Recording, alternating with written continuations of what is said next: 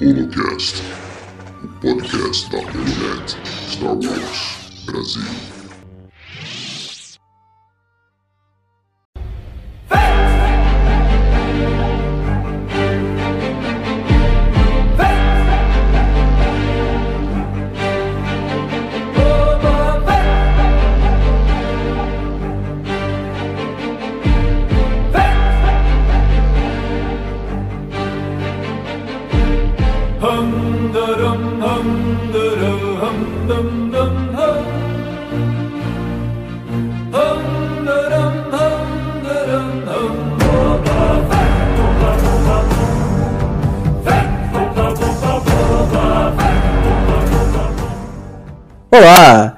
Bem-vindos a mais um episódio do Holocast. Concluímos mais uma vez mais uma série, mais uma temporada. Dessa vez o livro de Boba Fett, que ele voltou, Tom. O Tom tá aqui. Sim, estou. E vou até passar pra ele no começo aqui. O que, que você achou, Tom? Ele tá velho? Não, ele não tá velho, ele tá. Eu não diria no seu melhor momento da sua vida, mas ele está muito bem e foi uma, um ótimo demonstramento da sua inteligência, força, agilidade, sua maravilha como personagem, né? Sua virilidade, seu vigor. Nossa, obrigado, obrigado. Essas palavras que eu queria. Que demais! Ai, que delícia! Bem, antes de passar pros outros integrantes do cast, temos aqui nosso convidado, que há muito tempo não vinha, Léo Sanches, meu amigo. Como você está? Saudações, galera. Um prazer enorme estar de volta aqui com vocês. Fico muito feliz por ter sido convidado. E eu achei sensacional. Foi um final digno aí para um personagem que é, muita gente estava questionando, que ele estava perdendo espaço, que a gente sabe que os últimos dois episódios é, ele foi ofuscado por outros personagens muito queridos, mas eu achei que a, a volta por cima foi sensacional. Só dele estar montado no rancor já valeu o episódio inteiro. E bem, tem um criador das melhores threads da Holonet aqui presente, né? Nem mais a nossa Wikipédia de Star Wars, João Marinho. Bom dia, boa tarde, boa noite a quem nos ouvem, pra não perder o costume. E vamos lá, né, gente? O saldo foi muito positivo dessa série, pra mim, pelo menos. Não sei a impressão dos demais colegas, vamos descobrir aqui agora, como sempre. Obviamente que tem alguns pontos negativos que a gente pode trazer aqui, né? Mandalorianos com jetpack, usando seus blasters e fazendo a rapa nos pikes, pra mim valeu o episódio. Tá muito bem pago. Bem, eu não sei se é a mesma impressão do nosso criador de porgs. Bom dia, boa tarde, boa noite, galera. É um prazer estar aqui com vocês nesse incrível podcast. Que último episódio sensacional. Eu curti demais, cada minuto dele. Claro, como o João falou, teve algumas coisinhas assim que faz a gente dar aquela torcidinha básica, mas de resto foi um final digno para um personagem que mostrou pro que veio. Bem, então, galera, vamos discutir esse episódio, pegar a opinião de todos, fazer o balanço geral e pensar qual é o futuro desse mando verso, futuro expandido, do universo expandido de Star Wars. Vamos entrar na velocidade da luz, se ajeite na cadeira e vamos lá. No.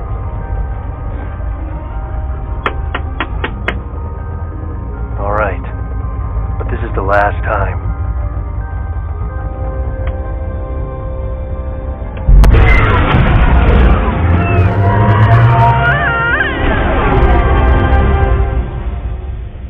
Bem, a minha impressão como telespectador é que é um, foi um episódio ok, não fede nem cheira. Tem coisas muito boas e coisas muito.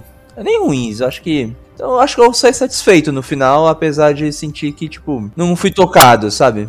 Qual a sua impressão, João? O que eu acho que deve ter acontecido contigo, que acho aconteceu com a maioria da- das pessoas, é que assim, a gente tá muito acostumado com o Mandaloriano e o episódio veio de uma sequência de flashbacks que eu achei muito importante para a construção do personagem. Aliás, o que eu acho de positivo dessa série é a construção do Boba como um novo personagem, diferente daquele que a gente conhecia antes, né? Isso é o grande ponto positivo, acredito, da série em si. Mas assim, você vem de uma crescente de dois episódios muito grandes e muito bem formatados, cuja história ela não estava centrada no Boba Fett. Depois desses dois episódios, a gente sabe que vem a season finale, que seria o final especial. Isso faz com que o hype das pessoas cresça bastante um final justo, mas ele não é nada comparável aos dois últimos episódios no, no sentido de história. O que ele me impressiona é que o John Favreau ele conseguiu condensar nesse episódio todos os arcos que ele tinha prometido pro final da história, porque para mim não tinha, não teria tempo dele fechar todos eles.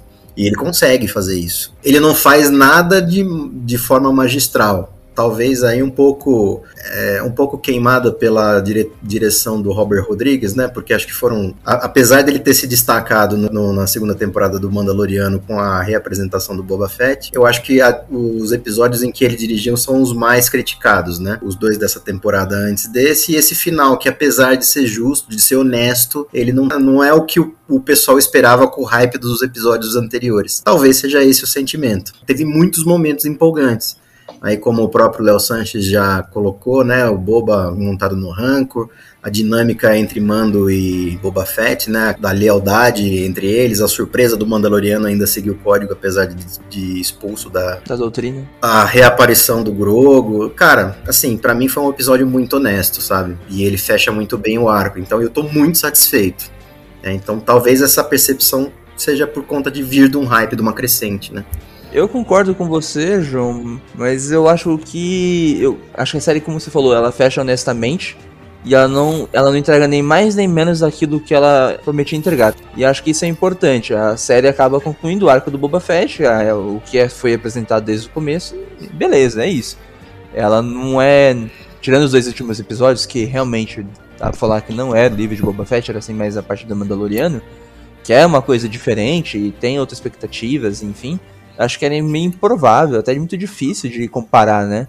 Em questão de qualidade mesmo e daquilo que o telespectador viu, assistiu e estava acostumado com as últimas temporadas e com o momento de hoje. Então, assim, acho que é isso que você falou. É um final honesto, justo e que, no, no mínimo, eu esperava alguma surpresa que não aconteceu, sabe? Aí eu concordo com você também. Faltou aquela surpresinha, né? Principalmente no pós-créditos. Mas vamos dar a palavra aí pro, pro Tom. Quero ouvir o Tom também. Bem, acho que você falou muito bem, João. Tipo, eu acho que foi um final que fechou tudo que a série apresentou mesmo, tipo, toda a storyline, todos os plot points que o Boba queria, que apresentou lá na série do Boba, concluiu bem, eu gostei. Que Eu, a única coisa que eu tenho a criticar da série é que aquela coisinha lá que brincaram, tipo, ah, rumores que o Boba Fett vai estar no próximo episódio do Boba Fett, né? Que o- os dois episódios anteriores desse, o Boba teve um, só um cameo, né? Parecia o Stan Lee nos filmes da Marvel, né? Well said, true believer. Mas, tipo, brincadeiras à parte. Não, eu adorei a série. Eu adorei o que eles fizeram com o Boba, tornar ele um homem mais honroso, um, tipo, literalmente um homem de família, né? E, cara, eu adorei tudo que eles fizeram com o Boba, com a Fennec, a toda.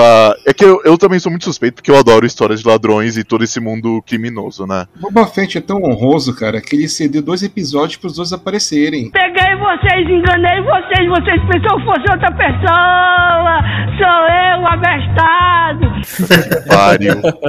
Falando no aspecto mais técnico, a série, eu acho que ela foi muito competente, mas tem algumas coisas que, por exemplo, a única série que outra série live action que a gente tem do Star Wars por enquanto é o Mandaloriano, né, as duas prime- primeiras temporadas. A série do Mando eu acho que no aspecto técnico, eu acho que ela é melhor. Não por muito, eu diria que eu acho que por um ponto assim, se for dizer uma média assim, mas a série do Boba ela faz muitas coisas pro meu coração que supera esse um ponto. Eu acho que até os efeitos, Tom, da série do Boba são um pouco piores do que da série do Mando. Sim, eu reparei um pouco nisso também. Ah, mas cara, sei lá, que série que entregou um, um Rancor contra um. Pô, cara, batalha de robô gigante em Star Wars, cara. Sim, isso que eu ia falar, tipo, teve um mecha orgânico, cara. Isso pra mim é um, é um- Mano, é tipo, não tem como discutir. O CGI do, do Rancor e do, dos droids lá estavam muito bem feitos. cara. Tava mesmo. Mas aí dá pra ver onde o dinheiro tava e dava pra ver onde o dinheiro não tava. Exatamente. É, nesses três últimos episódios, acho que foi a maior, sei lá, o maior orçamento do- da série, né? Sim, mas no último episódio tem uma cena que dá pra ver que o CG não tava muito bem feito. Eu consigo dizer a cena de cabeça. É a melhor cena do episódio pra mim, mas tem uma parte dessa cena que dá pra ver que o CG não tá bom. Que é quando o Boba e o Mando olham pra trás, tem um cara lá em cima que eles estão atirando nele, o cara cai em câmera lenta, ele tá todo, tipo, borrado, assim, atirando neles. Tipo, mano, aquela cena não tava boa. Mas, cara, pra mim a série foi uma coisa especial no meu coração. Eu não acho que ela é a melhor série de Star Wars, mas ela é uma das melhores. Saldo positivo ou negativo? Muito positivo, muito positivo. Pra mim, pelo menos. E aí, Léo, e a sua opinião, amigo? Olha só, eu gostei muito desse final, porque o que acontece? A gente tinha um Boba que estava sendo esculachado pela crítica, porque ele ficou bobão, né? Um boba bobão. Ele não trazia pra gente aquele boba misterioso. Até quando ele apareceu no Mandaloriano, ele era imprevisível. Você não sabia o que poderia esperar dele. Você falava, vou ficar com o pé atrás. O boba vai passar a perna no mando, ele vai largar todo mundo. Não sei o que esperar desse cara, porque ele sempre foi um cuzão. Na série dele, desde o começo, você vai acompanhando a transformação. Vocês vêm falando isso nos outros holocasts, que ele, ele vem se transformando, eles estão mudando, eles estão mostrando uma evolução do personagem. Mas, ele, ele, na hora de tomar a decisão, se não é a Fennec do lado dele ali, parece que ele vai afrouxar, aquela coisa toda. Até, até nesse último episódio, quando a gangue da motoca lá, a mina fala pra ele: Não, eu não vou pro palácio, eu vou ficar aqui. Ele acaba ficando. Você fala, imagina, se falasse isso pro Don Corleone, tomava um tiro. Então, como é que o Daimyo vai ser tão bunda mole? Só que daí depois, a, a, a parte pro final, quando ele volta com o Rancor, quando ele enfrenta o Cad Bane, que ele mostra o porquê valeu a pena ele, eles deixar de ser o, o cara solitário pra se tornar mais forte. Aí você entende que, não, o cara se tornou mais previsível, mas ele se tornou muito mais forte. Eles trouxeram pra gente um personagem com bagagem. Na minha opinião, tem muito a se explorar, né? Ele deixa de ser um mercenário pra ser praticamente um herói. Nem anti-herói eu diria que ele é, né? Porque é, agora é igual o Batman, nem mata à toa, né? Achei do caralho. Pra mim foi uma puta de um, de um- de final legal, assim. Acho que teve pancadaria, valeu a pena, né? E é lógico, a gente veio de dois episódios aí que teve surpresas, né? Que mexeram com a gente. É lógico, esse é difícil superar, mesmo sendo a finale, mas eu acho que foi bem o saldo positivo, foi digno. E a Dodge Porgs, o que, que você achou de tudo isso? Olha, concordo em tudo que os colegas disseram até agora. Eu falo por mim, desde o Mandaloriano, quando o Boba Fett voltou, eu era aquela pessoa que criticava o personagem. Via ele assim como superestimado demais, que não precisava daquele destaque todo, mas depois assim, eu vi que ele merecia uma chance de ter uma história contada. E a forma como apresentaram isso na série, ao longo dos episódios, pra mim foi muito bacana. Tanto que eu digo assim, pra mim o melhor episódio da série toda até agora é o episódio 2, que ele tá com a tribo dos Tusken. E no final a gente percebe realmente como o Boba mudou, a filosofia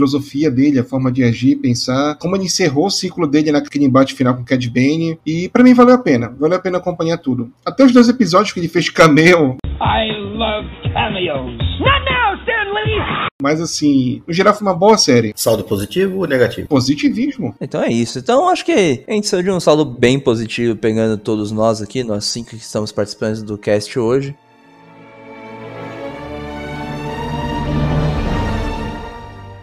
Vamos lá, todo mundo. Quem acha que tem segunda temporada? Eu acho que não tem. Eu acho que a história do Boba já foi contada. Pode ter no máximo participação especial, mas acho que não é mais o que se contar. Thomas? Eu acho que, assim, meu coração quer, mas eu também acho que não vai ter. Eu acho que ele só vai ter, tipo, aparições em outras séries também. Eu- Eu acho que vai ter continuidade, ainda acho que tem muito pra se mostrar, porque é, quando ele fala no final lá sobre como ficaria, ah, quem, vai, quem vai comandar Tatooine, ele meio que fala, não, eu vou seguir outro caminho agora. Então, talvez queiram mostrar pra gente uma continuação. É exatamente esse o ponto que eu ia levantar. Se a série não continua, a gente fica sem saber o que que é, o que que acontece dali pra frente em Tatooine. Então, assim, a gente vai ficar sem saber. Se ele for fazer cameo na- nas próximas séries do Mando, ou da Soca, né, que já estão confirmadas, sei lá, eu acho que seria interessante acompanhar, né, pós retomada do trono aí pelo Boba Fett, como que ele vai lidar com isso, se ele vai ser efetivamente um Lorde do Crime, porque não pelo menos pra mim não foi isso que a série passou. Ele deixou de ser um Lorde do Crime pra ser mais um regente ali de Tatooine, um, um bom provedor ali de, de Tatooine. O que, que vocês acham? Ah,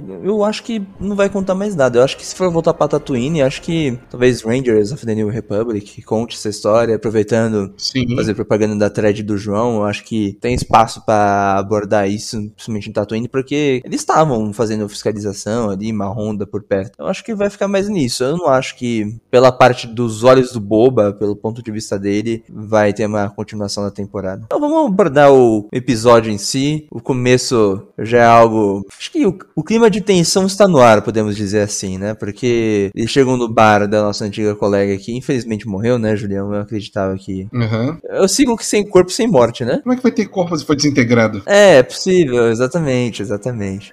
Somehow, Garça returned. Somehow Palpatine returned.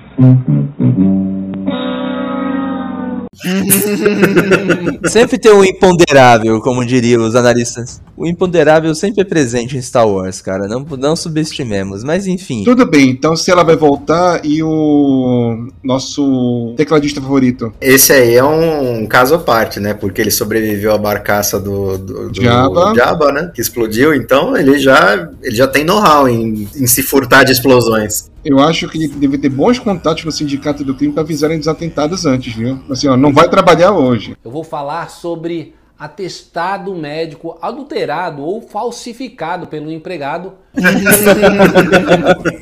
Bem, o começo do episódio é o Mando, o Fett e a Fennec Shen e os queridos mods discutindo o plano de ação, o que fazer sobre com relação ao cerco que os Pikes estão montando pra eles, né? Acho que não tem muito o discutir a questão que o próprio Léo levantou, né? O Daimyo aqui é questionado sobre a estratégia, né? Se fosse um filme de máfia, talvez a pessoa que questionou ele não teria saído viva. É muito bonzinho, né, cara? Pra ser o, o- o poderoso chefão ali, ele tinha que impor mais vontade.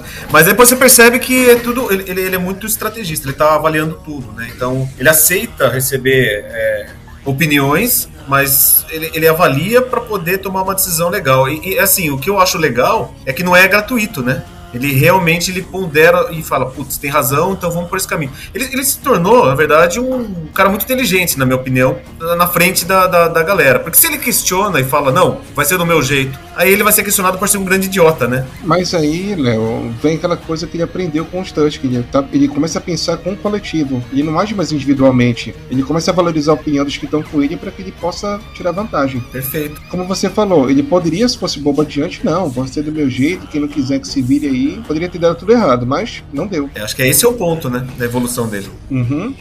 Nessa breve reunião, né, nesse breve debate que eles têm, eles chegam à conclusão que é preciso flanquear os Pikes, né? Eles se dividem em três posições, um na frente do bar, outro ali na região, é, na frente da prefeitura, se não me engano, e o outro ponto é na região dos trabalhadores, que é onde os mods vão ficar. Na prefeitura vai ficar o nosso Black Chrysanthemum. Black Chewbacca. Black Chewbacca. O santo. Gente, é o santo. é o santo, é o santo. É o santo.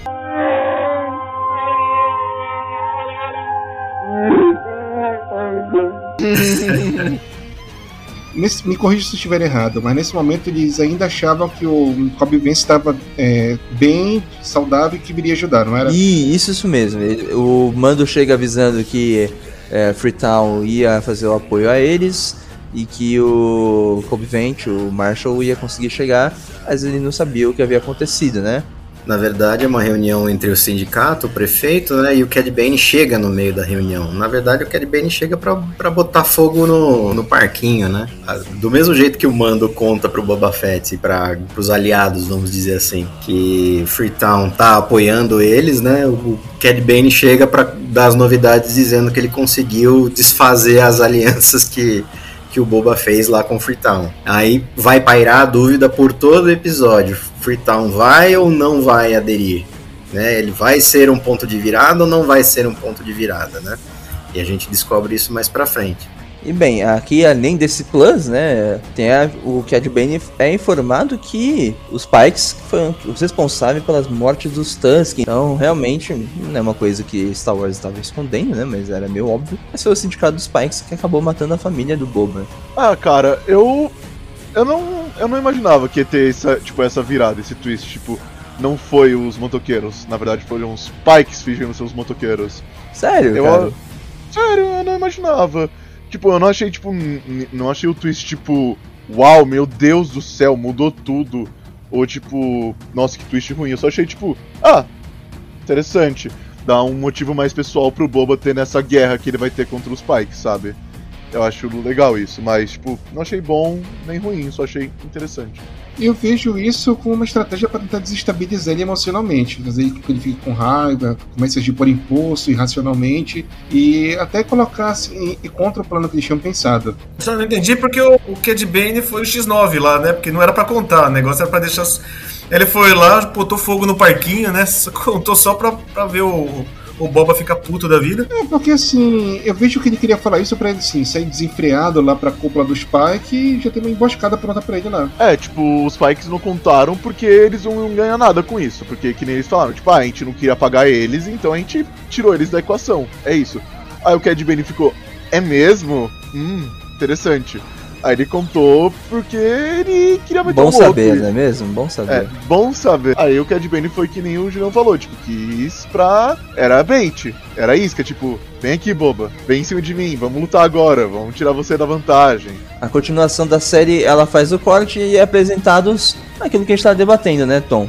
O nome do episódio é nada mais nada menos do que pela honra. E no nome da honra. Em nome da honra, perdão, muito obrigado. Que vai fazer sentido, né? Sim. Porque- E que é, essa cena é espetacular. Porque nada mais nada menos o Boba Fett não tem ele ele não tem um ganho em monetário com o que ele tá fazendo ali, né, gente? É, o mando, né? Não, não só o Mando, né, mas o Boba também, em lutar pela cidade.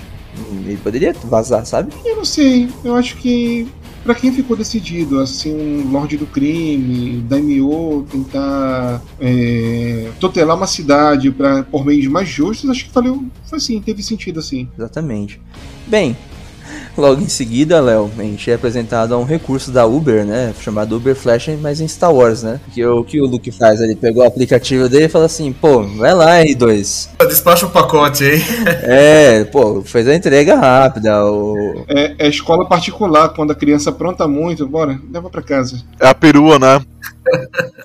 Mas aí a gente é apresentado um lado do Luke aí, bem filha da mãe, né, cara? Porque ele falou assim, pra ir buscar o, o, o menino, pra encantar ele, né? Foi lá pessoalmente, tacou porrada em todo mundo, ah, mostrou pra ele a escolha de Sofia ali, qual, qual você quer. A hora que o cara, que o, que o Grogu escolheu a camisetinha lá, falou, o quê? Pode levar de volta, não quero mais. Despachou o pacote. É, mas acho que seria até bom o João falar depois. É um pouco coerente com aquilo que aconteceu na trilogia nova de Star Wars. Porque, em tese, o primeiro aluno de Luke Skywalker na Ordem Jedi foi o, o sobrinho dele, né? O Ben Solo, não foi o Grogu. Uhum. E aí já cai por terra, né, Julião? Diversas teorias conspirações, né? De haters de Ray Skywalker, de Daisy Ridley, e falando assim, pô, vai acabar, que a, a nova trilogia vai ser rebutada, não sei o quê. Oh, não, vamos fazer reboot. Cara, eu não esperava por isso, sincero. Ah, o pessoal tá, tá metendo pau nisso daí, né? Que o R2 levou o Grogo sozinho, pilotando a nave. Pô, isso não é a primeira vez que acontece em Star Wars, não. Uhum. Inclusive na, nessa atual fase canon, que o R2 dirige o X-Wing sozinho. Tem até uma missão que ele faz pra resgatar o C3PO que tinha sido sequestrado pelo Império. Então, assim, não é a primeira vez que esse conceito é apresentado em Star Wars. É, já é Sim. antigo, inclusive, do Legends, né? O B8 já fez isso também, nas animações. O que o pessoal tá criticando é a forma como foi despachado o pacote, né? Eu acho que foi mais uma saída não muito inteligente para que o Luke não, não tivesse que tomar um partido na guerra do Mandaloriano e do Boba Fett, entendeu? Porque se tipo se o Luke aparece lá só para entregar, ele vai ter que encontrar com o Mando, vai ter que encontrar com, com o Boba Fett. Que é o que acontece com a Pelimoto, né? Na hora que ela vai entregar o Grogu. E foi uma saída não tão inteligente para não envolver o Luke no problema do Boba Fett ali. Ah, mas se você pensar, o R2 deixa com a mecânica, depois ele vai embora, ele não toma parte também. Poderia ser, se você pensar bem, pode ser assim. O Luke chegou lá, deixou com a mecânica e saiu fora. A Penimoto fez uma fala muito da Disney. Nossa, eu pensei em inúmeras maneiras de ganhar dinheiro com as pessoas abraçando ele. e é o que, que a Disney faz hoje, vendendo os bonequinhos do Grogu. É, eu concordo com você, Léo. Por isso que eu falei que não foi tão inteligente a saída que deram. Sobre esse seu ponto, Julião, inclusive a fala dela é: Ah, seu nome é Grogo? Não vou te chamar disso. Eu acho que é uma referência, né, a, a todo mundo que chamava ele de Baby Yoda antes. Sim. Quando ficou sabendo que o nome dele era Grogu, falou: Não, a gente não vai deixar de chamar de Baby Yoda. É. É, eu A chamo de Baby Yoda, não consigo chamar de Grogu, apesar de já ter me simpatizado e etc, né? Eu intercalo entre cada um, depende da hora. Ah, é, é meio que alívio cômico também, né? Porque toda a cena ali com a Pelimoto é alívio cômico, né? Ela é o livro cômico, né? Ela e o Cabeça de Dois Rabos. Eles garantem as risadas. Não, e por sinal, é, essa dupla, essa dupla para mim gerou o maior alívio cômico da série. É a cena que tá rolando o maior tiroteio lá, a Penimoto perde o dente dela e ela não perde a chance de dar em cima do auxiliar do prefeito lá. A Penimoto não nega fogo em momento nenhum, cara. É, on fire.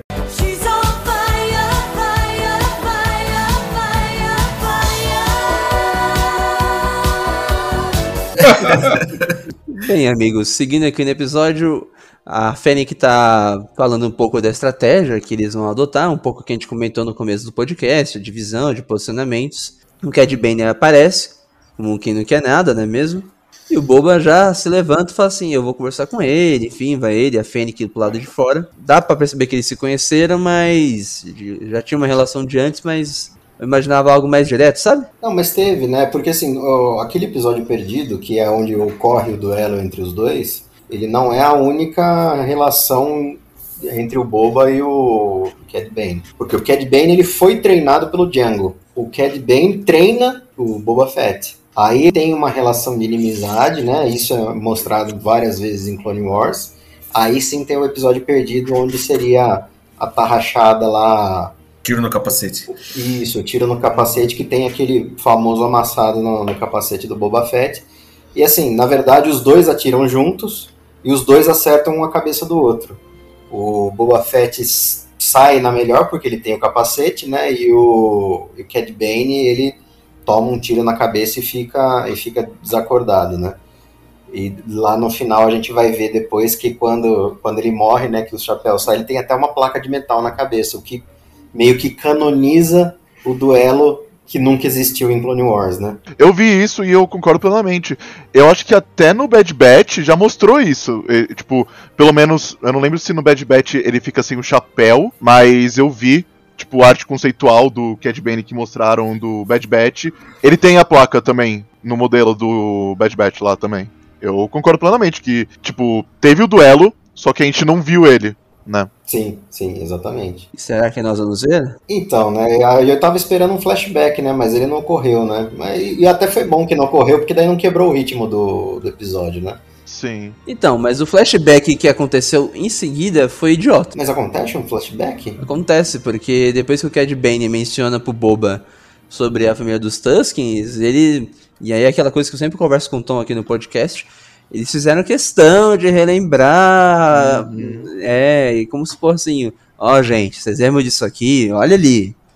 Isso eu acho o recurso de audiovisual, e aí é culpa do Robert Rodrigues mesmo, mais idiota possível, cara, que você pode fazer, especialmente numa série, sabe? Enfim, mas também não, não mudou minha experiência, não mudou minha experiência. Você acha que é meio que chamar o telespectador de burro porque ele não tá lembrando o que aconteceu? Pra caralho. É, é- é igual aquelas cenas de luta que o cara tá perdendo, aí vem a voz do, do treinador dele falando da força pra ele. Não precisa daquilo, né? Tipo, você já, já assistiu, você sabe que foi falado aquilo, mas eles fazem questão de reforçar o ponto. Cara, você que é burro, tá assistindo, presta atenção no que eu vou te mostrar agora.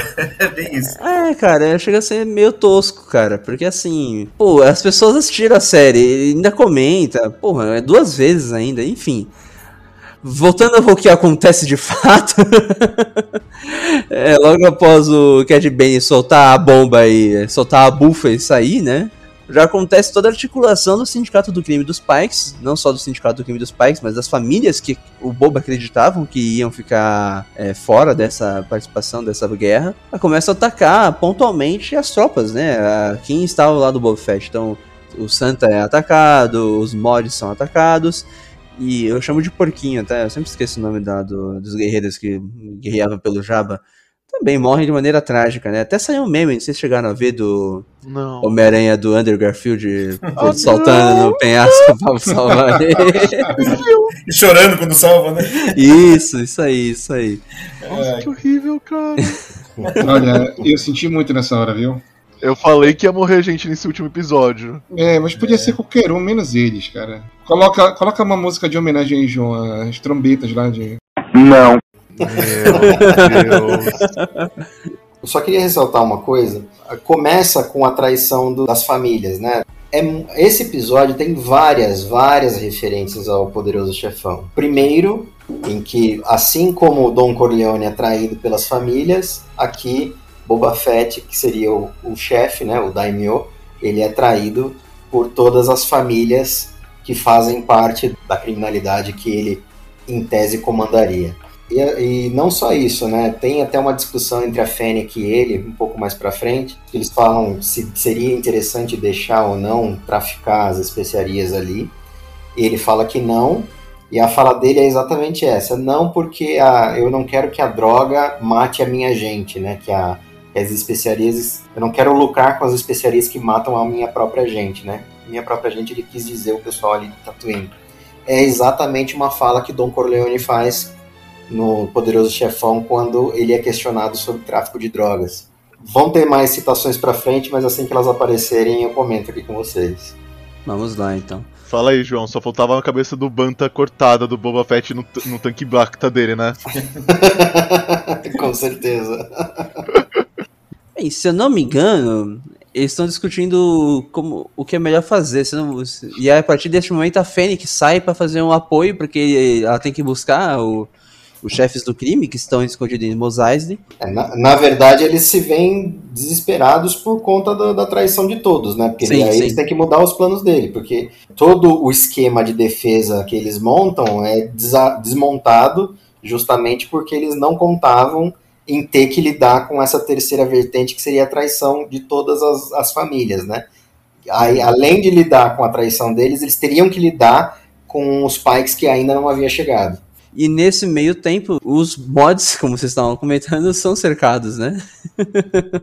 e eu não fiquei feliz com nada disso, tá, gente? Eu não fiquei feliz com nada disso. Aham, sei. Aham, sei.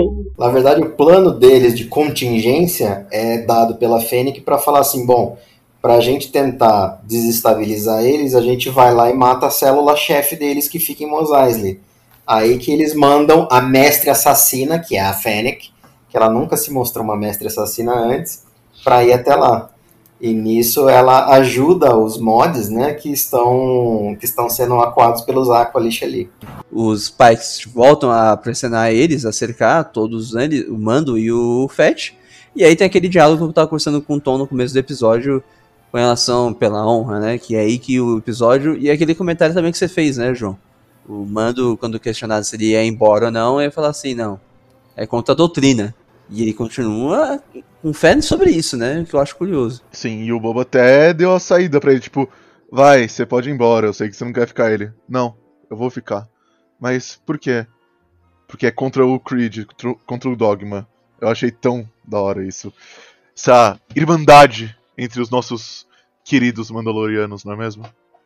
É, não só isso, é impressionante que o Dinjarin ele siga o código apesar de estar fora do clã, né? Isso é uma surpresa, né? Porque para todo mundo ele estava descontente com o clã. Tanto que ele tira o. Ele, ele antes da, de, de se most- de contar para Ferreira né, o que, que acontece, que ele tira o capacete, ele já estava tirando o capacete, ele por, por bom grado ele tira o capacete lá no último episódio da segunda temporada para se despedir do Grogo, né? Então você via que ele tinha é, essa noção de desapego aí com, com os dogmas, né?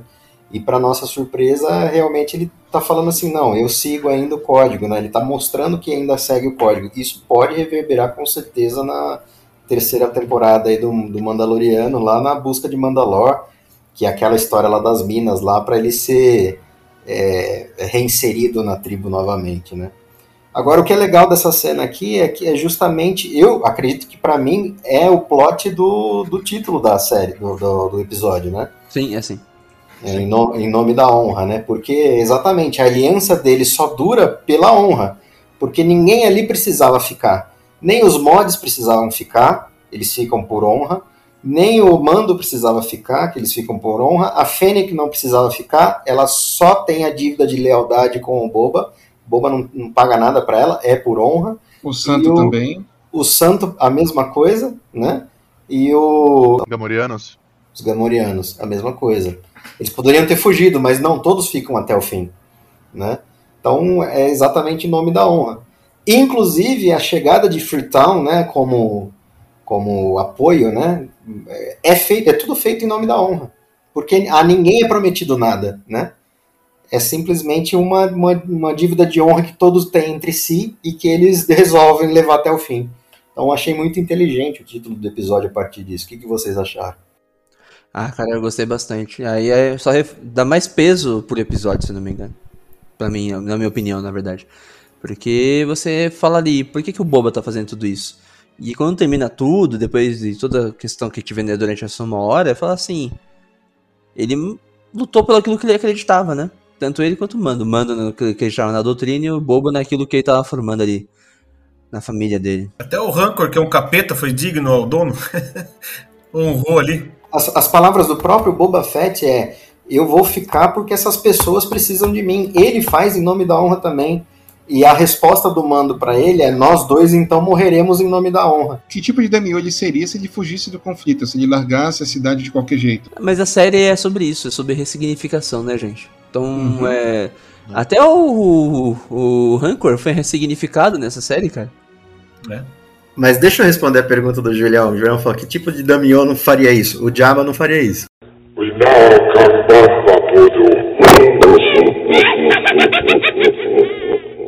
É, Jabba teria vazado. Bem lembrado, bem lembrado. Então, porque ele deixa de ser um daimyo do crime. Ele, ele vira, é como eu comentei um pouco mais cedo. O que, que o Boba Fett vira no final? Ele vira o salvador de Tatooine. Ele vira o cara que liderou o- a libertação, entre aspas, de Tatooine. Então ele é mais do que um daimyo, né? Ele é mais ali um... É meio que um salvador, ele é visto como um salvador. Seguir pra parte mais legal do episódio, na minha opinião, é o nosso querido Twi'lek, né? É um marjodomo, né? Ele fala assim, pô, cara, eu fiz faculdade de relações internacionais ali. Eu consigo, porra, conversar com o, o sindicatão aí. Cara, essa parte é muito boa, porque não parece aquele carinha do por obsequio, eu já estudei em Harvard. É, exatamente.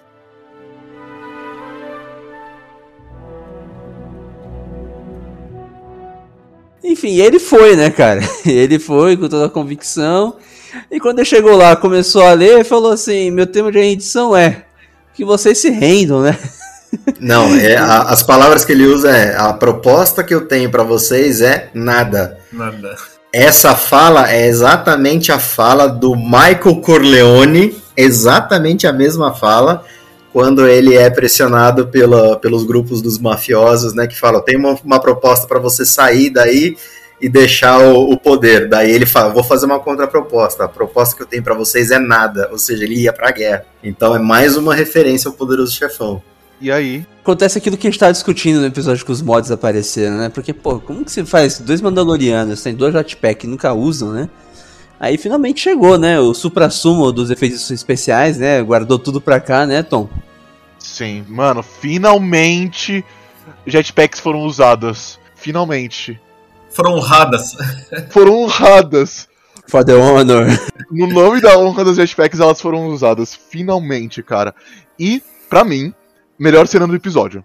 Tipo, toda essa cena, eles chegando com a jetpack, aí começa aquele. aquele clássico standoff é, de cowboy, dando os tiros, matando todo mundo. Aí eles com a armadura de, de Mandalorian tomando todos os tiros, dando tiro, voltando. Tem até a pose de uma Sailor Moon.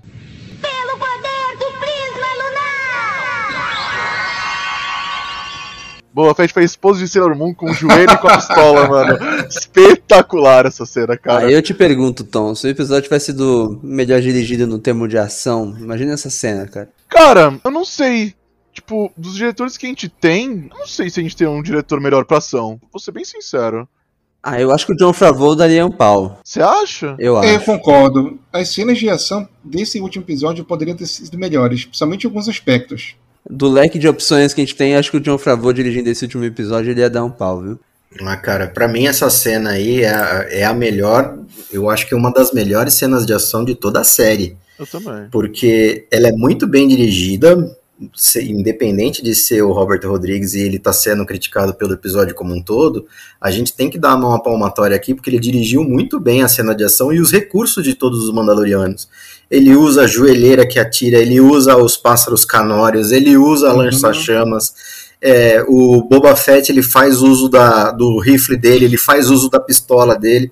Ele, se utili- ele, ele é, esgota todos os recursos. Ele faz uso do míssil da, da, da, Jetpack. jet- da jetpack dele. O lança-chama. Cara, é, assim, é muito bem dirigido e é uma cena muito longa de ação. Eles detonando os Pikes. Não, não, não, não tem.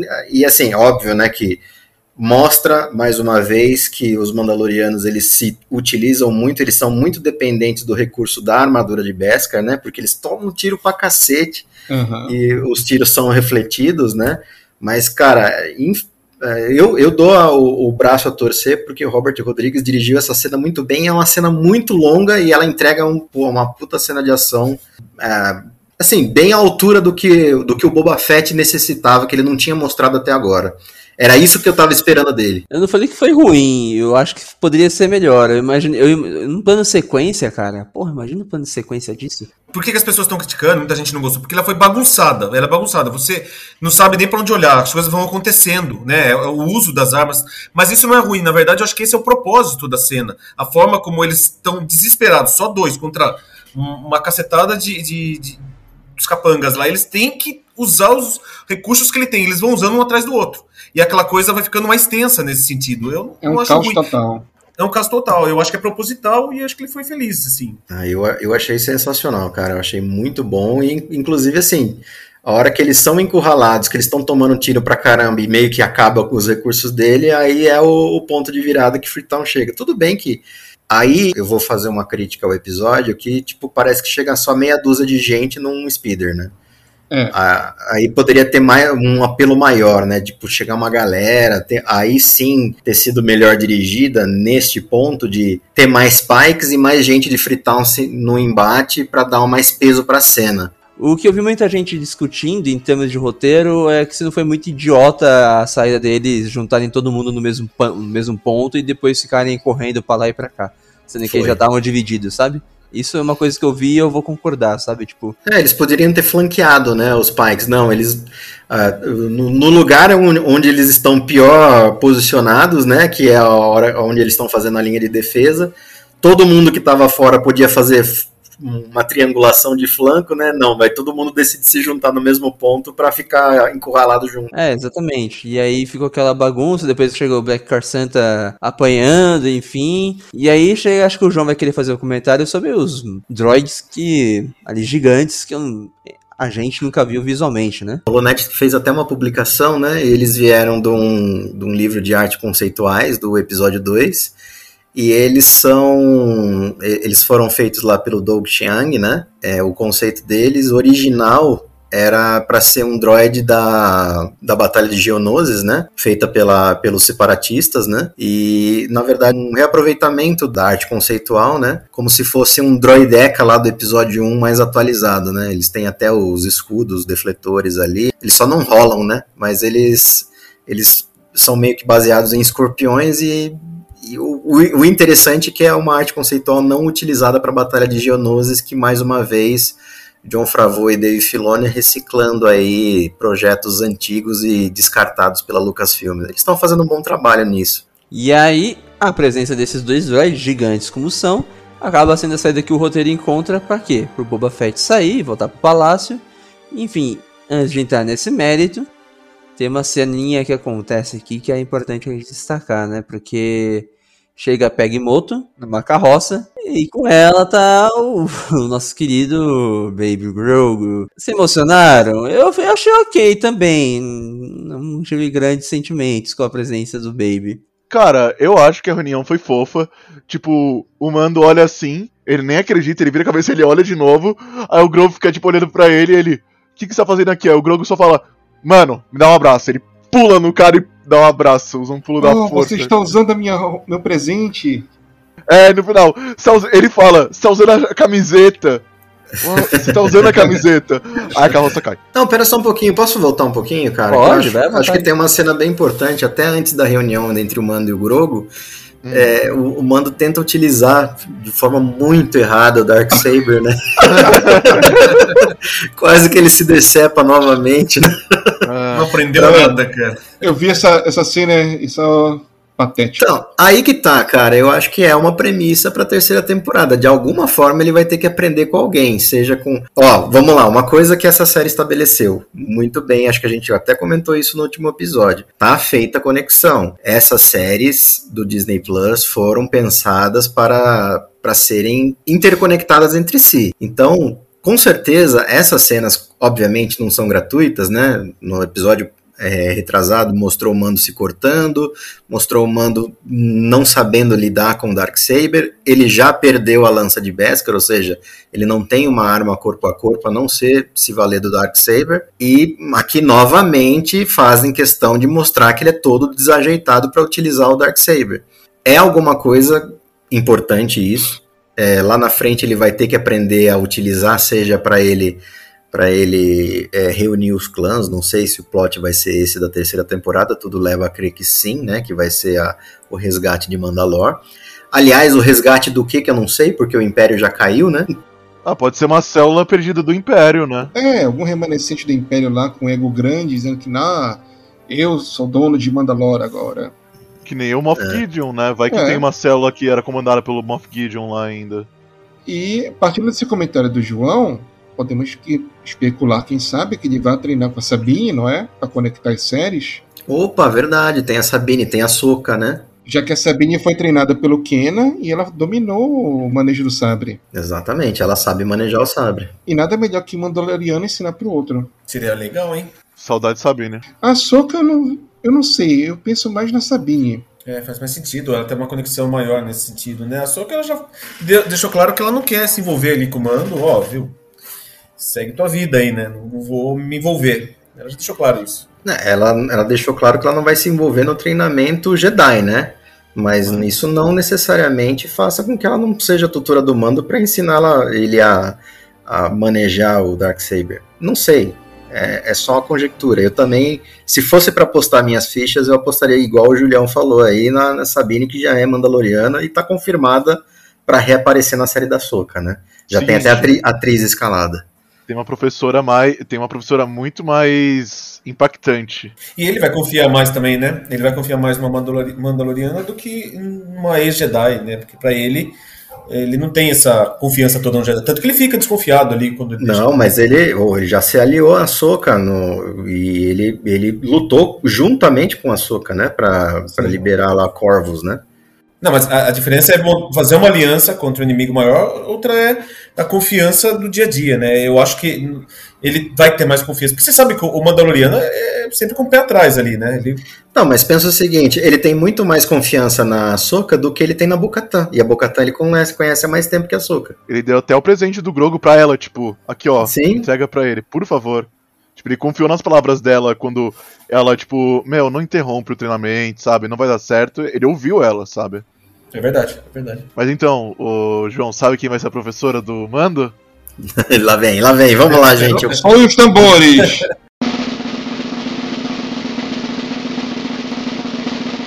A professora do Mandalorian vai ser a clássica, a grande Omega.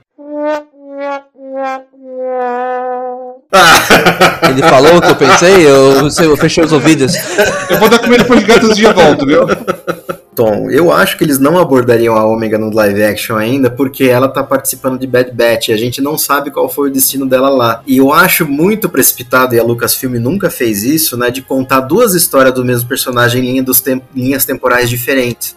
Justamente para você ter liga, né? Pelo menos é uma preocupação que o History Group teve até agora. Vou colocar minha mão no fogo que isso não vai acontecer? Nunca, né? Porque você vê que não teve nenhum retcon significativo até agora. O History Group, para mim, tá fazendo um bom trabalho.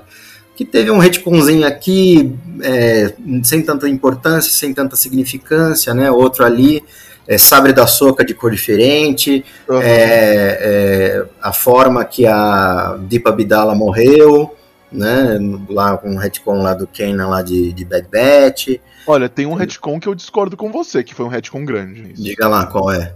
A Fennec, Do da onde? que ela tinha morrido. Mas ela não morreu. Não, a gente sabe que ela não morreu, mas tipo, lá a gente não sabia o que ia acontecer com ela. A gente não sabia quem era aquela pessoa que tinha aparecido na frente dela, sabe? Tá, mas não mim. é retcon, né? Não é Cara, retcon. É uma mudança da continuidade. É um não, retcon. não é. O retcon, então, pelo menos desde que eu, me- eu entendo o que, que é por retcon, é quando você tem uma história estabelecida, vem uma outra e reconta essa história com uma narrativa totalmente distoante daquela que foi contada anteriormente. E a- se ela tiver um peso maior, ou seja, vai valer aquela. Então, aqui você não tem uma narrativa que foi alterada, você só tem uma continuidade da narrativa. Ah, foi interessante, valeu a pena, aí é a critério do, do espectador que está assistindo, né? Se gostou ou não para dizer. Agora, que não teve uma, uma recontagem da história. Simplesmente foi uma continuidade narrativa, né? Ela foi Então. boa, foi ruim, aí é nosso critério, né? Sim, então, o que eu entendo de retcon do que eu vi- vejo de anos nos mundos dos quadrinhos que tem retcon toda hora, não é só uma recontagem. É uma mudança de um fato. sabe? Tipo, Sim. muda o que aconteceu. Então, Tipo, mas a, a Fennec morreu. Quem disse que ela morreu? Porque aparece realmente lá o, o- a pessoa chegando com aqueles barulhos de esporas, total referência ao, ao Boba Fett, né? Que era, era o, o som que ele fazia lá em Império Contra-Ataca quando ele andava. E assim, cara, é, é- tá claramente dizendo pra você que ela não morreu. Então não é um. Você não, você não tá alterando o fato. Você acha que ela morreu primeiro, mas ali na cena pós-créditos, entre aspas, né? Que é no finalzinho, na verdade, tem algum sentido, né? Tem que reverberar aquilo lá na frente, ele chegar perto do corpo, né? Então, provavelmente ela não morreu e alguém misterioso, quem pegou o som aí do Ben Burt, do Boba Fett, já sabia quem era, né? Isso é, é- esse aí é o fanservice pro fã, né? Só o fã pega, né? E assim, justamente por isso que eu discordo de você. Não é um retcon, é uma continuidade narrativa.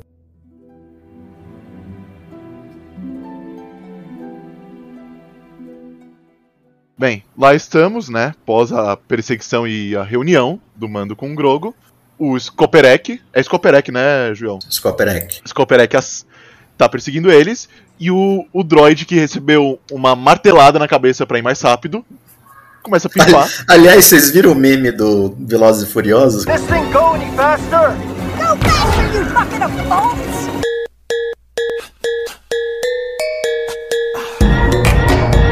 Eu vi. Desafio em, em Moisés para. E aí, você só ouve um rugido de longe.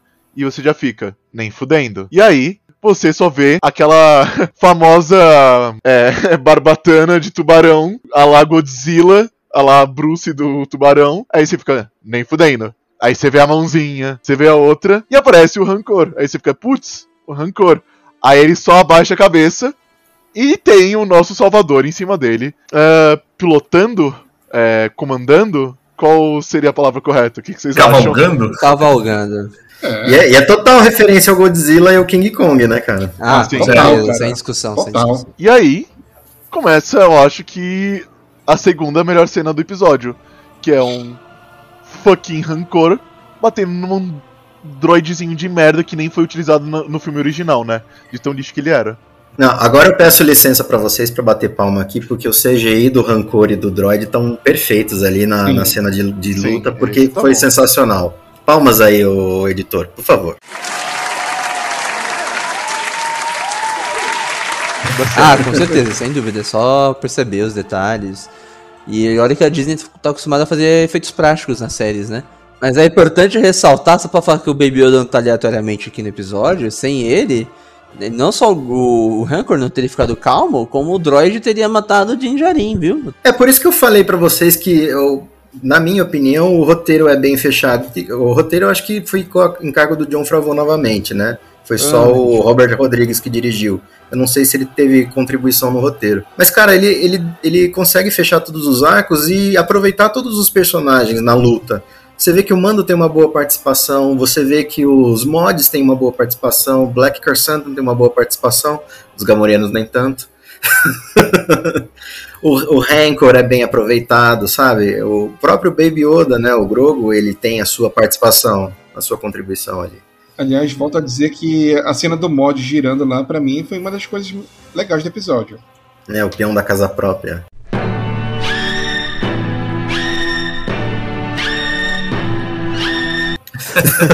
Não, cara, foi legal, foi exagerado aquilo. Olha, pra mim que assisto Tokusatsu até hoje, aquilo é, isso é normal de se ver. Não, é normal de você ver, inclusive, em Star Wars. Se vocês repararem no episódio 4, o Ben Kenobi dá uma giradinha nada a ver ali na luta contra o Vader. O Vader poderia ter passado o sabre nele nessa giradinha ali. Aí posso falar uma coisa? Eu acho que é muito da direção do Robert Rodrigues que não é feita pra esse tipo de giro, cara.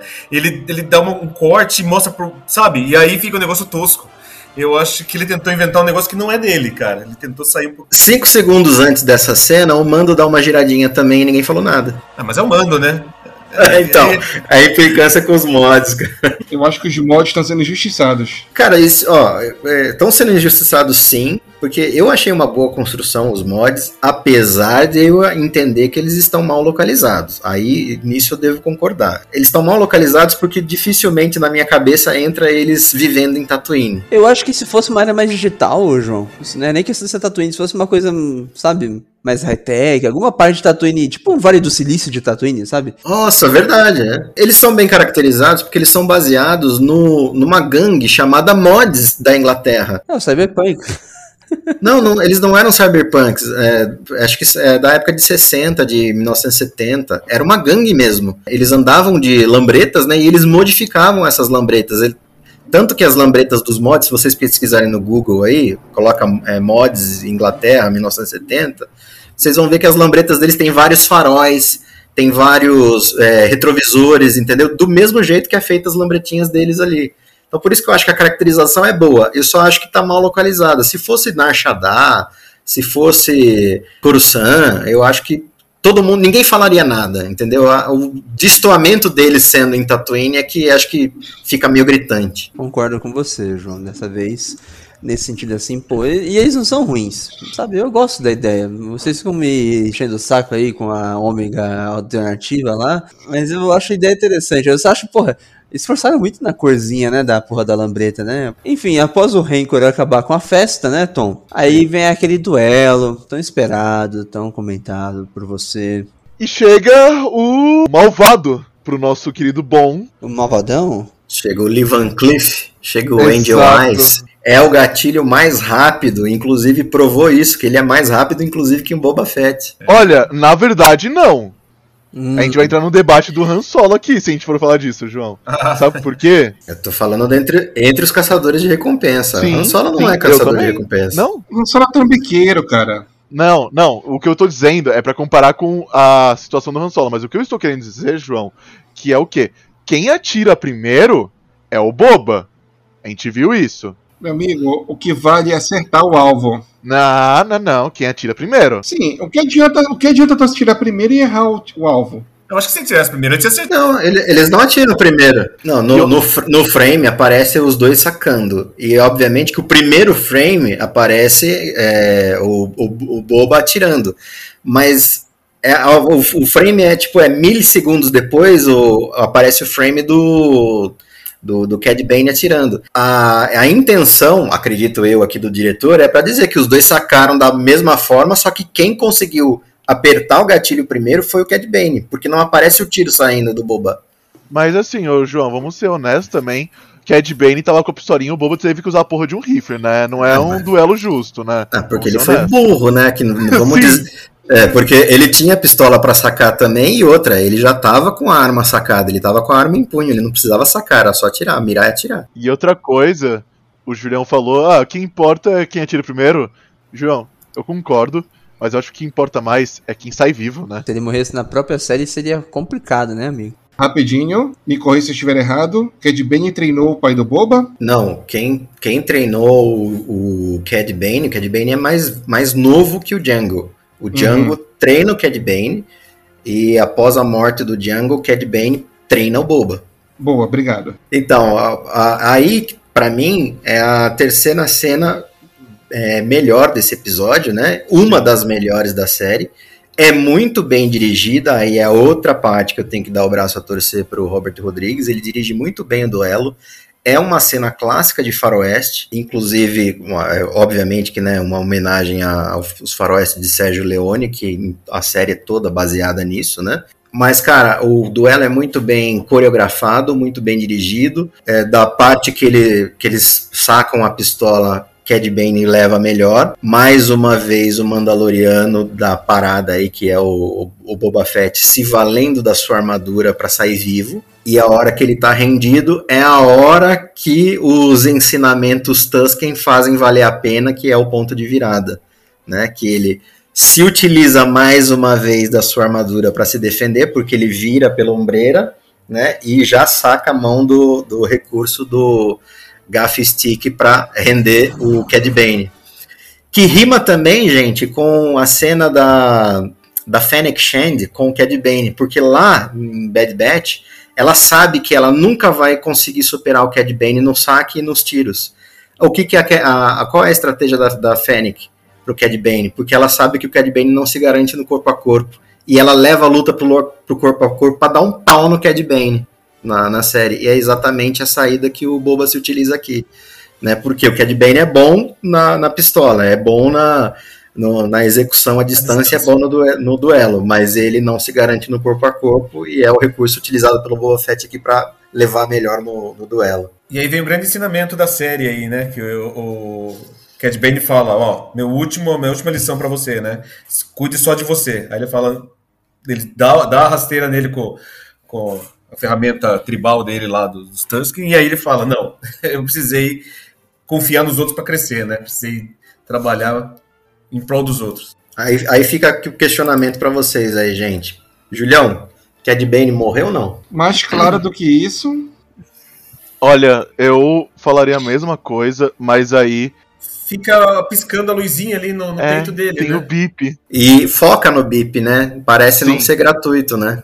Sim. Talvez seja um recurso para poder reutilizar o, personagem depois, né? Talvez Exato. não tenham pensado num retorno, mas vai que queiram, né, um retorno. Sim. Para mim tiraria um pouco do peso da série. Eu também. Eu também acho. Acho que ele não deveria voltar. É, não deveria voltar também. E João, o Cad Bane, ele sobreviveu a um tiro de blaster na cabeça, sabe? Então não seria muito difícil falar que ele sobreviveria tipo, uma uma enfiada no meio, porque mesmo se furasse um pulmão dele, ele, ele não respira pelo pulmão diretamente, sabe? Ele respira lá pelos negócios, os tubos laterais que se um Jedi tentar forçar a garganta dele, ele não ia ser enforcado, porque ele respira pelos tubos. Sim, então, ele é da espécie você... Duros, né? Bom, a não ser que o Duro saiba movimentar os órgãos internos, porque aquela estocada foi quase que na direção do coração, se é que fica lá o coração de um Duros. É, gente, Star Wars é relativo, né? A gente viu o monstro ser cortado ao meio e ele volta, gente. Então. Eu pensei nisso, né? exatamente. Se, falei, se quiserem retornar com o personagem, ele vai retornar. Para mim, só tiraria. voltou, né? É, Sumirhal, você fala Sumirhal, regiões é, desconhecidas. É, não, não, vamos entrar nessa discussão, mas assim, tipo, eu, eu acho que tem até um certo motivo relevante e, e para mim é muito comprável, né? Aí minha opinião, óbvio, pro Palpatine voltar. Tem todo aquele lado místico do City, o, ele tem, o, fica muito claro na, no, no, universo expandido que ele tem o plano de contingência, ele tem lá os seguidores de Essegol que vão fazer o ritual Sith, entendeu? É comprável para mim que acompanho a série. Eu entendo a frustração de quem não acompanha, né, o universo expandido, se depara com o filme e fica meio tosco. Entendo, né, e concordo. Mas aqui, é, eu acho que é justamente o, o foco lá no, no, no bipzinho para você ter uma continuidade narrativa caso alguém, alguém queira retornar com o personagem. Não acredito que seja a intenção da Lucasfilm neste momento fazer alguma coisa com ele, mas para mim ficaria um pouco caído porque você tira o peso da série. Você é, é a ameaça maior, é o embate final entre aspas entre o Cad Bane e o Boba Fett e é a, a, a redenção, o, o, o final do arco da redenção do Boba Fett, ele derrotar o bandido né, e superar os seus medos, superar as suas frustrações, que é o que o cara joga lá na cara dele, né? E, e, e tem mais uma, viu? É um final honrado pro personagem, cara. Ele claro. morreu em duelo. Perfeito, exatamente. Pro, pro Cad Bane, você diz, né? É, isso. Final uhum. bom para ele. Final uhum. legal. Morreu fazendo aquilo que ele sempre fez, né? Sim, para quem acompanhou ele desde as animações, tem um final de arco excelente. Vou comprar se o personagem voltar? Eu sou beat de Star Wars, eu vou comprar. Mas vai, mas vai tirar um peso. Concordo plenamente que vai tirar o peso dessa série. Então, vocês acham que ele vai voltar? Eu espero que não. Também espero eu que também não. espero que não. O Tom quer que volte, então. Hum, 4x1. Não quero que volte. 5x0. 5x0. Fechado. Próximo tema.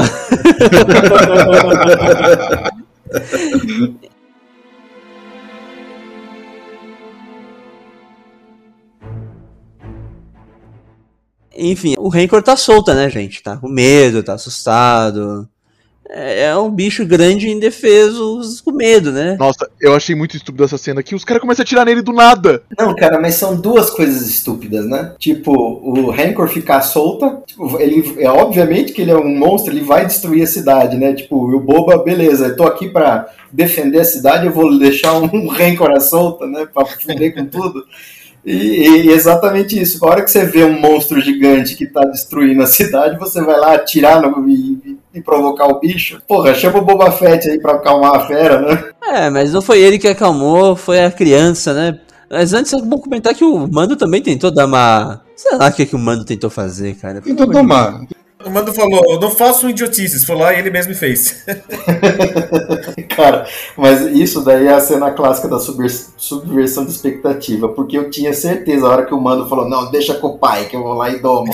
Eu falei, ah, cara, ele vai domar, e lá na frente, como falaram do mitossauro, ele vai domar o mitossauro. aí-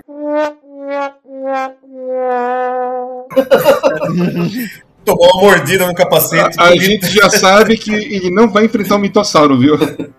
Então, não sei, né? É como eu falei pra você, subversão de expectativa, né? Ele, ele tentou cavalgar um Blurg, se ferrou, teve que aprender com o cara, foi lá se meter com o Rancor, tomou, levou a pior, né? Mas isso que é legal do Mando, né, cara? O Mando ele é atrapalhado e a gente mesmo assim idolatra o cara. Ele foi lá, pegou a facana dele, cortou a perna, vai lá enfrentar o bicho, uma porrada.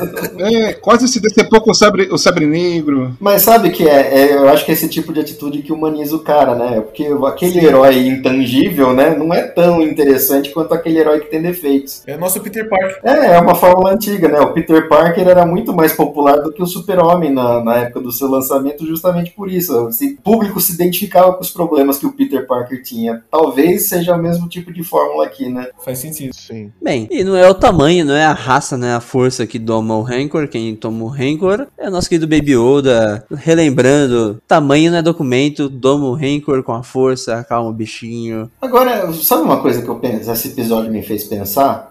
Toda vez que o, o Grogu usa a força, ele precisa descansar, ele precisa dormir, né? Sim. Agora vocês lembram do duelo do Yoda contra o Conde do Khan? Ele Uhum. chega lá, né? Aí ele dá todas aquelas piruetas, tal, usa a força, a hora que acaba o episódio, ele cata a bengalinha e quase que ele morre assim, em cima da, da bengalinha. Será que é uma, característica da espécie deles? Deve ser. Porra. São muito, muito, muito fortes na força, mas desgastam muito rápido. É. Mas é verdade. Não, mas faz sentido mesmo. E é isso, Baby Yoda controla a fera e depois de um dia inteiro, a Fennec Shand consegue chegar em Mos Eisley, gente. Sabe? e aí ela faz, ela faz aquilo que o João comentou, né? Antes conhecida como Mestre Assassina, né? Ela realmente comete uma série de assassinatos em um curto espaço de tempo em um lugar muito pequeno, né? Ela não só mata o prefeito, mata o líder do sindicato dos Pikes, mata todos os outros líderes de família de Tatooine, né? De criminosos. Essa é a Fennec, né? Mas assim, seria legal se tivesse alguém lá pra dar. É que não ia dar tempo, né? Já tava no final do episódio. Ela vai lá, ela mata todo mundo e sai fora. Se tivesse alguém pra dar é, combate com ela, tipo. Vamos supor que tivesse mais um, um- uma caçadora de recompensas, a Aura Singh tivesse lá, e tinha ver uma briga legal. Porque ela vai lá, ela, ela faz com facilidade, né? Ela podia ter chegado antes, matado todo mundo e voltado pra batalha. Ela demora pra chegar. É isso que eu, que eu entendi que poderia ter, ter sido feito, né? Tipo, desde o começo, no primeiro episódio, manda a Fennec lá, mata todo mundo, acabou.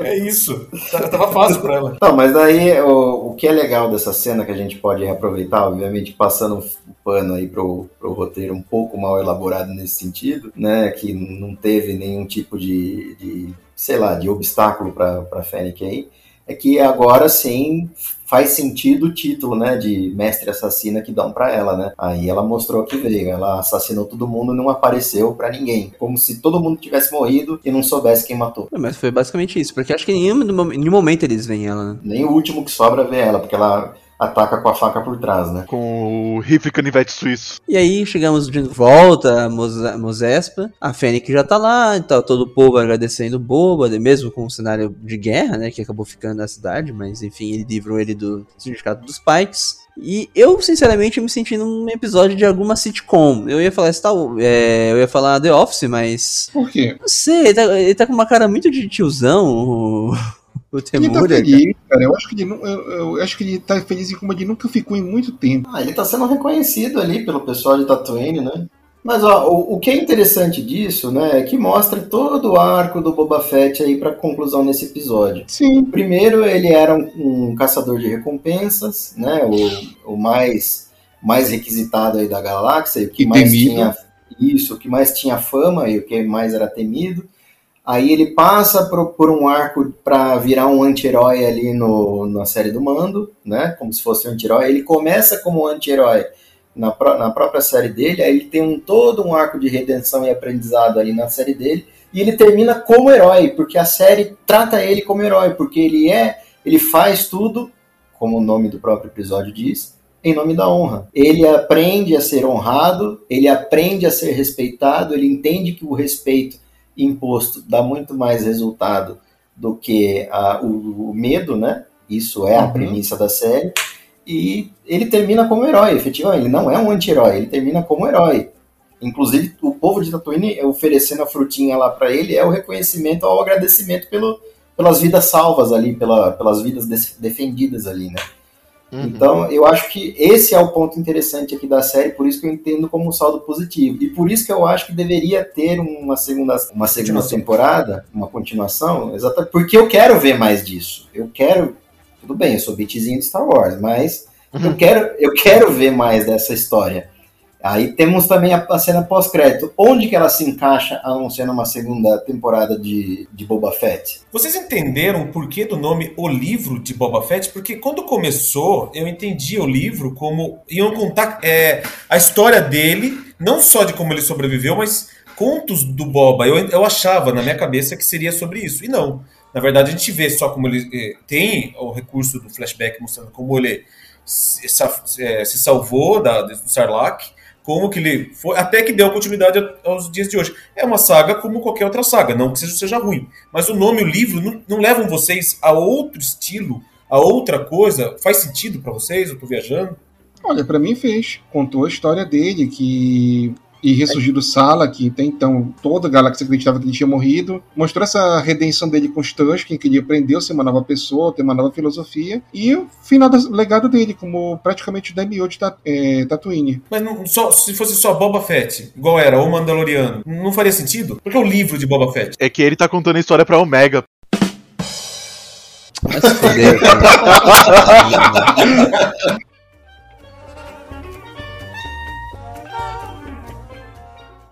E uma coisa interessante, vocês perceberam a música final da série? A abertura, que não é mais a trilha sonora, é Boba Fett. Inclusive, foi a abertura desse episódio aqui, se você não percebeu, Juliano. Uhum, sim. Enfim, antes de seguir pro, pro final, conclusão do episódio, nós temos dois pós-episódio, né? Pra gente tem um logo após, que é o Baby Yoda com o mando. Eu queria comentar que eu vi um vídeo que é uma montagem que ele bate tanto que quebra o vidro e ele sai voando. Eu apoiava. Nossa, você quer que eu. Nossa, Léo. Se, se a criança ficasse na janela batendo até agora pra eu poder acelerar, velho, eu ia ficar muito puto. Você nem esperar quebrar? Você abria o compartimento. Ah, pelo amor de Deus. Dá um eject no, no Grogu. Mas voltando pro final do episódio, porra, cara, aquilo ali é uma piada, né, mano? O que? Vai, vai- vai fazer mod até no, no. Mano, eu quero ver É. como vai ser o visual do Marshall. Aquele cara é um psicopata, bicho. O Marshall tá só com uma tendinite no ombro, cara. Ele vai, ele vai cortar o cara todinho. Ele A, olhar de psicopata que ele faz com o bisturi, bicho. O bicho tá com maçarico lá. Ele vai fazer com o Kobe Vance igual Robocop. Robocop. É, velho, o que que vai fazer? É, eu tô imaginando isso, velho. É, é o Vende- Robocop. Robocop. Mano, Deus não. Deus não te ouça, ô Julião. Porque se ele aparecer todo mecanizado, eu paro, eu desligo. Eu desligo o episódio. É a cena pós-crédito mais caída aí de Star Wars que teve, porque simplesmente o pessoal não lembrava mais do, do Cobb Vent. Mas eu acho que tem um potencial aí, entendeu? Tipo, vão criar. Cobb Vent ele era conhecido por ter a armadura, o recurso da armadura do Boba. A armadura voltou para as mãos do Boba. Então, assim, para ele ser relevante, é meio que acontece com o Belarange Valance no, nos quadrinhos, que o, o Tom fala que é o, o Temil do, do o Star Temil. Wars, né? Aham. Porque é realmente isso, ele, ele tem um acidente, no caso do, do Valance é uma explosão, e ele é, ele é refeito né, com partes ciborgues, ele vira mais ou menos um T-1000. E ele vira um caçador de recompensas, ele tem tipo raios repulsores, mísseis, assim, ele, ele, ele chega a, a caçar o Vader, né? Se fizerem alguma coisa nesse estilo com o Kobe Vent, eu compro muito, cara. Porque isso aí seria muito Coitado legal. do Kobe, cara. Pô, ele vai perder a perna pra virar um. Ah, sei lá. Mas pensa no potencial disso. Pode virar uma nova série protagonizada por ele, não sei, né? Muito provavelmente, cara. É, ciborgues da Nova República. Talvez as- é, ele seja a resposta para aquilo que você perguntou no começo do episódio, João. Como, como a gente vai ver as areias de Tatooine, né? Pós é, episódio 6. Talvez seja o Kobe Vent, não seja o Boba. Só sei de uma coisa, se o Cad Bane sobreviveu, tomara que o, o, o Cobb Vent vá atrás dele, então e deu um cacete no filho da puta. Cara, mais do que isso, acho que quem precisava dessa cirurgia aí era o, o Kobe Vent, o Cad Bane, pelo amor de Deus. Por quê? Pô, o maluco tá, o maluco tá furado no meio, parça. o maluco não tem coração, já não tinha, né? Aí, mais agora, né? Sabe o que que eu lembrei aqui agora? Acabei de lembrar. Ah, Cad Bane tinha um droid muito fiel a ele, que sempre ficava lá na navezinha dele. Eu esqueci o nome do droid. O. É, é Tado, Tabo. Ai, Isso. eu, eu- sim, é o Tabo Mil, né? O Tado Mil. Isso, isso, ele mesmo. o droid chato, cara. Não, e ele sempre é, é o recurso do Cad Bane pra salvar ele na última hora. Será que ele não. Então, o sinal lá, a teoria que eu te falei é- tem essa. Ó, de curiosidade, João, se chama Todo tre- 360. Agora, deixa eu fazer uma, uma pergunta que seria legal. Poderíamos ver, de repente, o Temoeira é, Morrison como Rex? Possível aparição em Ahsoka? Tomara. Poder pode, e ele já declarou com todas as letras que ele tem intenção em voltar a esses personagens, não só o Capitão Rex, como o Comandante Code também, né?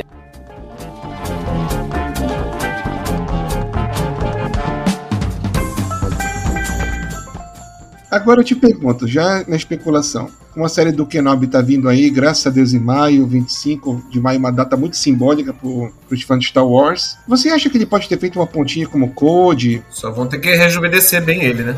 Ah, hoje isso é possível, cara. Hoje é. Porque teve um teve uma declaração do Ian McGregor que existe um flashback, né? Pelo menos dá a entender que é um flashback, porque ele parece que revive uma cena entre o Obi-Wan e ele fala Anakin Skywalker. Uhum. Ele não fala Darth Vader, né? Então seria um meio que um reencontro entre Obi-Wan e Anakin das prequels, né? Se for via flashback é bem possível, né, que tenha o comandante Code, mas eu não apostaria muito não, viu, Julião? Ah, será que o Code não aparece? Pelo menos o Rex em live action? Se for é um cameozinho, não, não seria muito bem desenvolvido não. É, o, o- quando eu pensei nele no da Soca, ele o Rex velho mesmo, né? Que a gente Sim, viu. sim. Ele como um personagem recorrente, aí eu concordo. Isso, Porque, isso. inclusive, o Rex ele faz parte lá da, da célula de Rebels, né? Que, que a Soka fez parte, né? Junto com Sabine Wren. Fato. É, já sabemos que ele lotou em Endor também. Não, e o plot do, da, da série da Soka já tá mais do que confirmado que é a busca com ao Ezra, né? Isso ela coloca com todas as letras na série do Mando. E confirmado, inclusive, essa semana aqui, acho que foi postagem na Holonet, que o vilão principal da, da série da Soka será sim o Almirante Traum. Mas Sensacional.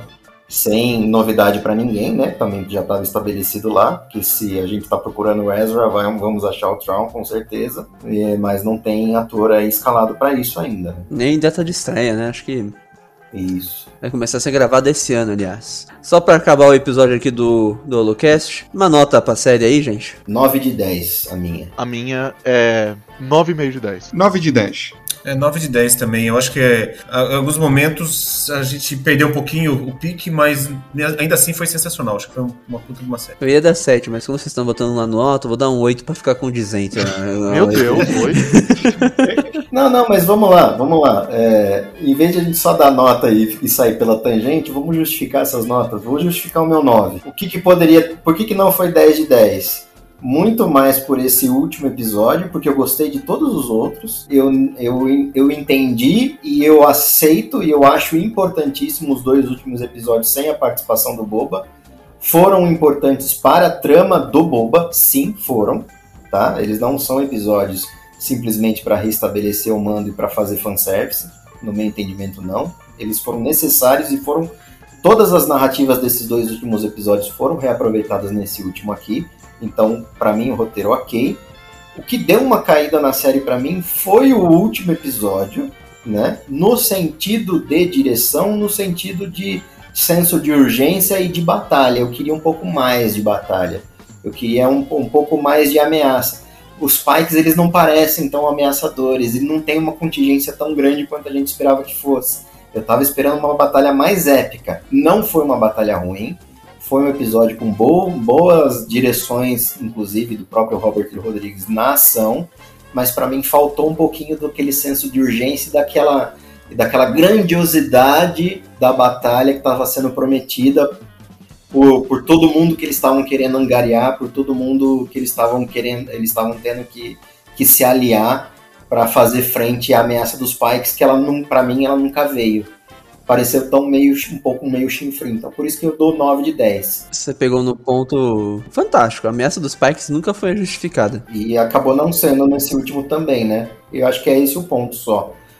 Que poderia melhorar, mas por isso que eu dou 9 de 10. Mas no final o saldo é muito positivo. Justifica aí, Léo, o seu 8. Ah, cara, eu acho que eu perdi um pouco contato com a série depois, se não me engano, do terceiro ou quarto episódio. Sempre me confundo porque depois desse último de uma hora ficou um pouco para, embaraçado na minha cabeça. Mas aquela ruptura que a gente teve de uma, uma sequência direta, linear da história do Boba e o jeito que as coisas foram sendo apresentadas me tirou um pouco do alcance. Eu não fui nunca mais surpreendido em nenhum dos outros três episódios. Foi muito mais assistir por assistir. É, mesma coisa que para quem é fã fica aquele negócio de querer ver, querer ver mais, de gostar de ver.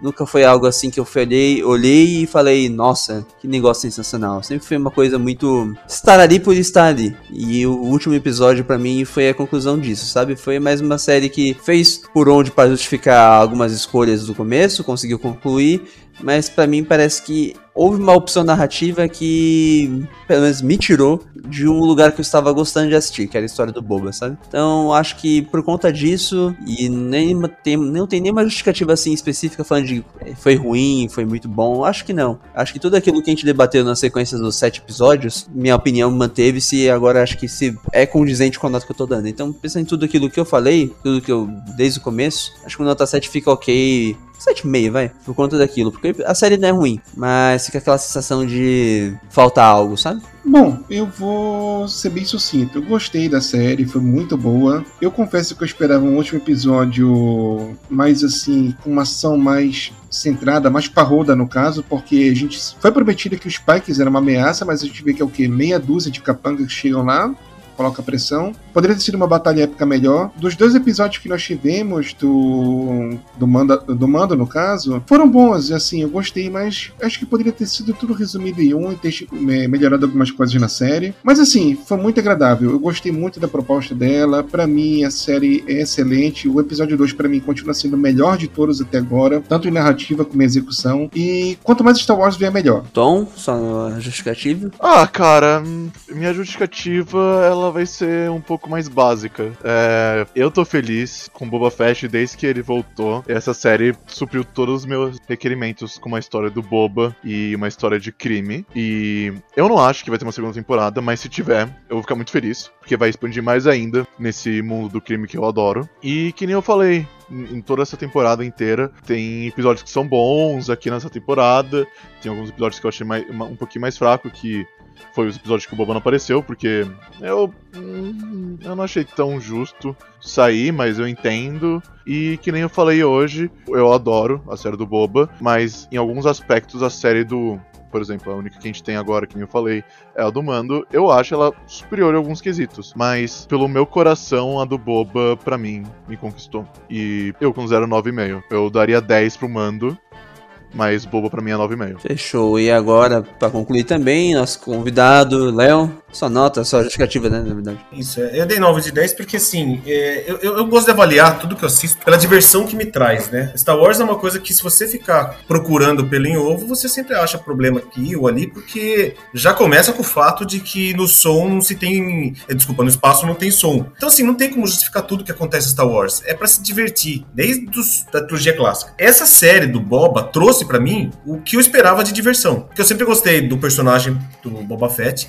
O que, que, me ganhou, na verdade? O fato de que. Muita gente tá criticando exatamente pelo fato do que eu, eu gostei. É, ah, é um Boba diferente, o Boba ele, ele é badass, o cara é misterioso, o cara não fica justificando, não depende dos outros, não dá satisfação para ninguém. Esse era um Boba. E se a gente visse uma série desse Boba Fett era mais do mesmo. Continuaria tendo o mesmo personagem. Eles trouxeram uma novidade pra gente, mudaram. Por quê? Porque ele passou por um trauma muito, muito ferrenho. Ele sai do, do, do posto de Sarlacc, coisa que ninguém conseguiu fazer, né? E aí, a partir daí, você tem episódios onde mostra essa evolução dele. Você tem episódios onde você vê ação junto com essa, essa nova postura dele. Aí você tem novidades, como teve no do bando também, né? É, aparições que você não estava esperando que tivesse. Para mim foi diversão do começo ao fim. Por que, que eu não dei 10? Porque, assim, algumas coisas realmente me incomodaram. Eu, apesar de vocês defenderem, eu entendo que a gangue dos mods só estava em lugar errado. Para mim, eu não gosto deles e pronto. Eu acho que se pelo menos eles virassem, se pelo menos virassem o Power Rangers de uma vez, era mais aceitável. Então acho que assim, tem coisas aí que, que me tiraram um pouquinho, mas não tira o brilho do que foi a série. Então, 9 de 10. Então é isso, acho que chegamos à conclusão do episódio. É, vamos fazer nossas despedidas classicamente. Eu vou começar dessa vez, agradeço muito a presença de cada um ouvindo aqui o nosso podcast. Um episódio especial, um pouquinho mais longo, para completar essa temporada do Boba Fett. E sigam nas redes sociais, vou passar agora, passar agora a bola pro João. João, só despedida. Então, gente, muito obrigado aí por vocês acompanharem o, a, a nossa cobertura aqui do livro de Boba Fett. Pretendemos voltar com novos podcasts, com outros assuntos até a estreia aí de Obi-Wan, né? Obviamente que a gente vai tentar acompanhar também a série do Obi-Wan. Com certeza, aí, se depender do, do, da equipe da Holonet, a gente vai sim cobrir a série e a gente vai trazer aqui para vocês do, da mesma forma as nossas impressões. Nos acompanhe aí para mais novidades. Um abraço, gente. Até mais. Fazendo aqui a despedida do Júlio, porque pelo que acabamos de receber aqui, ele acabou de cair a internet dele. Então, nosso amigo Julião vai poder fazer a despedida dele como sempre, mas acredito que ele realmente vai falar as mesmas palavras do João, creio eu. Então, Fico aqui eu fazendo a parte dele. Tom, a sua despedida, amigo. Bem, a minha despedida é uma coisa triste e feliz ao mesmo tempo, porque nós chegamos no final de um ótimo livro. E como ótimo livro e série, aí sempre fica triste que acaba, porque a gente quer mais. Mas o que importa mesmo é a jornada, não é mesmo, Léo? E Nisso tudo, eu fiquei muito feliz. E eu queria agradecer por todo mundo ter acompanhado nossos podcasts. E eu espero ver vocês mais aqui ouvindo o nosso podcast. E é isso. É, Tom, realmente a jornada e o final faz parte da jornada. Bom, primeiramente, queria agradecer aí todo mundo. Eu adoro participar com vocês aqui. O bate-papo é muito legal. É, principalmente quando a gente fala besteira, né? Fica mais, mais divertido ainda. E é isso aí, cara. Podem me convidar sempre que eu, eu participo. Vamos nessa, que o podcast de vocês está sensacional. Abraço. Espero você mais vezes então. Nos sigam nas redes sociais. Esperem por mais, vai ter surpresas aí até o meio do ano. Então é isso. Até lá, um grande abraço e que a força esteja com você.